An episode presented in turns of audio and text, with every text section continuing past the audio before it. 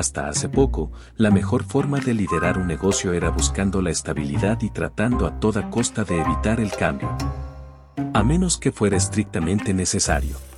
El mantra era, si no está roto, no lo arregles. La realidad es que el cambio siempre es riesgoso, ya que introduce variabilidad e incertidumbre a cualquier proceso pero conforme el entorno se vuelve más dinámico y retador, la estabilidad o el status quo comienzan a volverse tan riesgosos como el cambio. Quedarnos estáticos, hoy, es prácticamente una condena a la irrelevancia. Si el entorno cambia, evidentemente, cambian las necesidades de nuestros clientes, consumidores y usuarios. Por lo tanto, se vuelve absolutamente inevitable cambiar, para evolucionar junto con las necesidades de quienes buscamos atender. Cambiar puede ser incómodo, pero no hay de otra.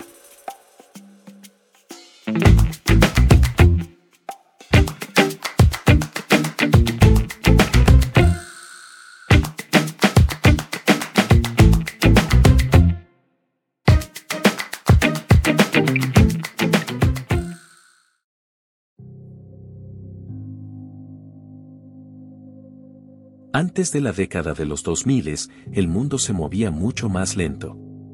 Pero entre el año 2000 y el 2010, nos transportamos al futuro y ni nos dimos cuenta. Todo comenzó el 11 de septiembre del 2001. Cuando un grupo de radicales del Medio Oriente orquestó el mayor ataque de los últimos dos siglos al país más poderoso del mundo. Armados con nada más que un teléfono celular y una conexión a Internet. Ese mismo año, Brasil, Rusia, India y China fueron declarados como las economías BRIC. Un grupo de países en desarrollo que se anticipaba podrían crecer en importancia durante el siglo XXI.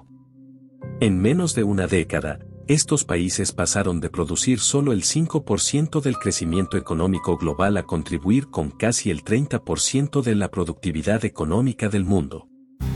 La explosión del Internet amplificó la cantidad de información a la que tenemos acceso. La introducción de los smartphones detonaron una era de transparencia, creatividad y colaboración nunca antes vista. Facebook y Twitter revolucionaron la forma en que concebimos el estatus, el branding y la reputación. Al grado que un senador, relativamente desconocido del estado de Illinois, usó las redes sociales para convertirse en el primer presidente afroamericano de Estados Unidos en el 2008. La década cerró con la crisis financiera global más grande desde la Gran Depresión. Detonada por créditos engañosos, que se aprovechaban de minorías raciales mal informadas, ofreciéndoles préstamos que sabían que no podrían pagar. En la década de los 2010, las secuelas de la crisis económica, en combinación con la adopción masiva de los smartphones, dieron lugar al nacimiento de startups como Uber y Airbnb. Este nuevo modelo de compañías disrumpieron la industria del transporte y la hospitalidad, sin ser dueños de un solo auto o un solo hotel.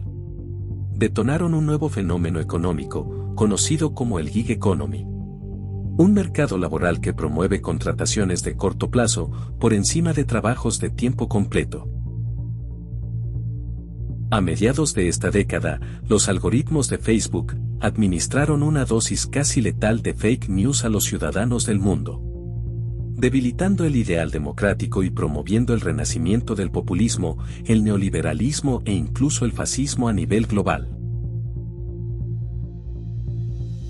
Las redes sociales también empoderaron a minorías y grupos marginados, para empujar importantes movimientos sociales como MeToo, Black Lives Matter y la legalización del matrimonio gay. Al mismo tiempo que desempoderaron a Donald Trump, el hombre con el cargo más poderoso del mundo, cancelando sus cuentas tanto de Facebook como de Twitter, por incitar violencia y promover desinformación. Demostrando el poder de estas plataformas por encima del poder del gobierno. Desde un punto de vista tecnológico, el Internet de las Cosas invadió nuestros hogares, haciéndolos más inteligentes y volviendo nuestros lugares de trabajo más eficientes. La inteligencia artificial pasó de ser ciencia ficción, para convertirse en nuestro asistente personal. Y por si fuera poco, en el 2019 nacieron en China los primeros bebés, cuyos genes fueron editados artificialmente, usando la tecnología CRISPR. La década cerró dejando un sentimiento colectivo de desconfianza en las instituciones y en las organizaciones, que en combinación con la pandemia del COVID-19, presentan las condiciones ideales para una tormenta perfecta.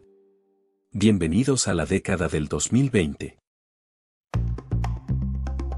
hagamos una breve reflexión sobre cómo inicia esta nueva década.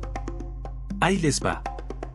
La creciente ola de populismo está creando un ánimo proteccionista en las superpotencias mundiales.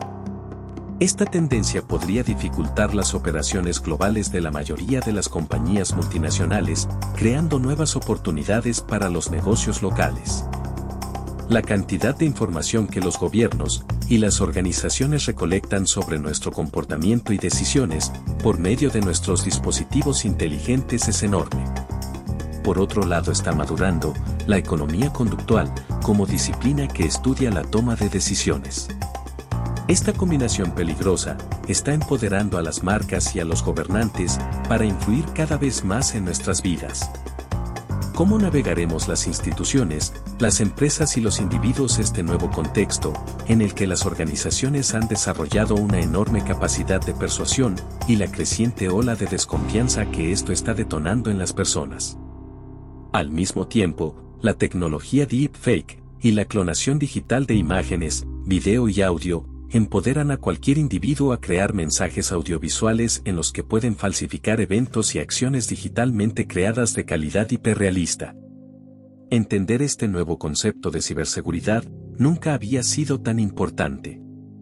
Estas son algunas de las megatendencias que están fermentando un futuro lleno de nuevas oportunidades y amenazas. Como líderes tenemos tres opciones. O hacemos hasta lo imposible por mantener la estabilidad, y malgastamos nuestro tiempo, dinero y energía resistiéndonos inútilmente ante lo inevitable. Otra opción es navegar a merced del cambio, esperando reaccionar cuando potencialmente sea demasiado tarde. O podríamos también, desarrollar la habilidad y la disciplina de escanear, anticipar y definir estrategias flexibles que nos permitan adaptarnos. La respuesta es obvia pero necesitamos desarrollar un mindset, un toolset y un skillset que nos permitan superar los sesgos cognitivos detrás de nuestra resistencia natural al cambio.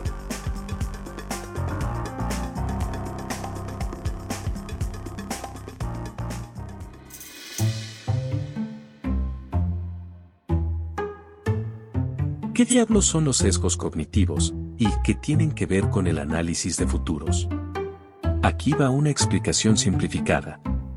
Nuestro cerebro usa atajos mentales y sesgos cognitivos que nos ayudan a tomar decisiones sin pensar y así ahorrar energía. Estas heurísticas, si bien, son de gran utilidad cuando necesitamos tomar decisiones rápidas en momentos de peligro, también presentan importantes obstáculos cuando queremos anticipar el futuro ya que nos llevan a tomar decisiones que irracionalmente sacrifican el futuro por nuestra tendencia a sobrevalorar el presente. ¿Cachas? Como quiera explicaremos cada uno de ellos. Hay tres sesgos en particular que necesitamos superar. Descuento hiperbólico. Sesgo de confirmación. Sesgo de anclaje. Tienen nombres rimbombantes, pero seguramente te identificarás con ellos una vez que los expliquemos. Empecemos por el descuento hiperbólico. A los humanos no nos gusta esperar. No es una crítica. Es una realidad biológica. Todos tenemos necesidades fisiológicas, sociales y emocionales que buscamos satisfacer para sobrevivir y tener una vida plena. Estamos biológicamente predispuestos para que en nuestras acciones y toma de decisiones busquemos obtener la mayor recompensa con el menor esfuerzo, en el menor tiempo. No es que seamos flojos. Simplemente, esta fue la mejor estrategia de supervivencia cuando vivíamos en un contexto de escasez en el que administrar nuestro esfuerzo y energía era un asunto de vida o muerte. Ya sea para conseguir de comer o para evitar ser comidos. Nuestro cerebro evolucionó en un contexto en el que hacer un esfuerzo en el presente con la expectativa de obtener una recompensa en el futuro no tenía sentido. En realidad, la vida era tan retadora y nuestra expectativa de vida tan corta, que no había mucho futuro por el cual preocuparnos. Los humanos de hoy, hemos creado un hábitat lleno de abundancia, en el que ya no necesitamos vivir al día. Y en el que es importante tomar acciones hoy, que nos preparen mejor para el futuro. Pero en la parte más profunda de nuestro cerebro, seguimos programados para darle más valor al presente que al futuro. Por eso la mayoría de los líderes prefieren gastar su tiempo, dinero y esfuerzo en la operación de su modelo de negocio actual que en planear para mejorar su posicionamiento en el mañana. Obtienen gran satisfacción apagando fuegos de corto plazo y les cuesta mucho trabajo tomarse el tiempo para estudiar las señales de cambio y desarrollar potenciales escenarios futuros. Por la misma razón, a la mayoría de las personas nos cuesta tanto trabajo hacer ejercicio y ponernos a dieta. Este tipo de acciones requieren de gran esfuerzo en el presente y las recompensas vienen después de meses de trabajo. Son acciones que aunque a nivel racional, son sumamente importantes ya que alargan nuestra vida. A nivel instintivo casi siempre nos ganan las tentaciones del presente. In the last three years, you and your marketing team have presided over the worst sales slump in U.S. history. Why exactly should Mr. Ford listen to you? Because we've been thinking wrong. Ferrari. Now they've won four out of the last five Le Mans. We need to think like Ferrari. Ferrari makes fewer cars in a year than we make in a day. we spend more on toilet paper than they do on their entire output. You want us to think like them. Enzo Ferrari will go down in history as the greatest car manufacturer of all time.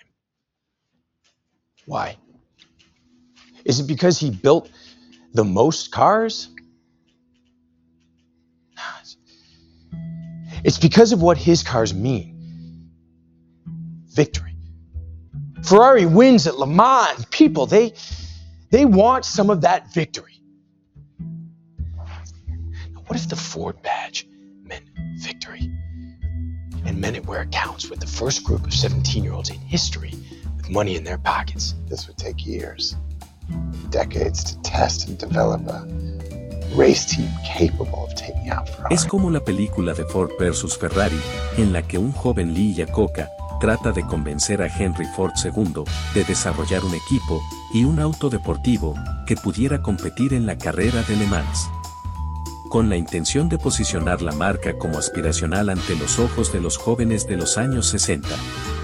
Pero Leo, quien era el vicepresidente ejecutivo de la compañía en ese momento, se resiste y trata de sabotear el esfuerzo, buscando convencer a Ford de que no valía la pena invertir recursos en algo que podría o no dar frutos en el futuro.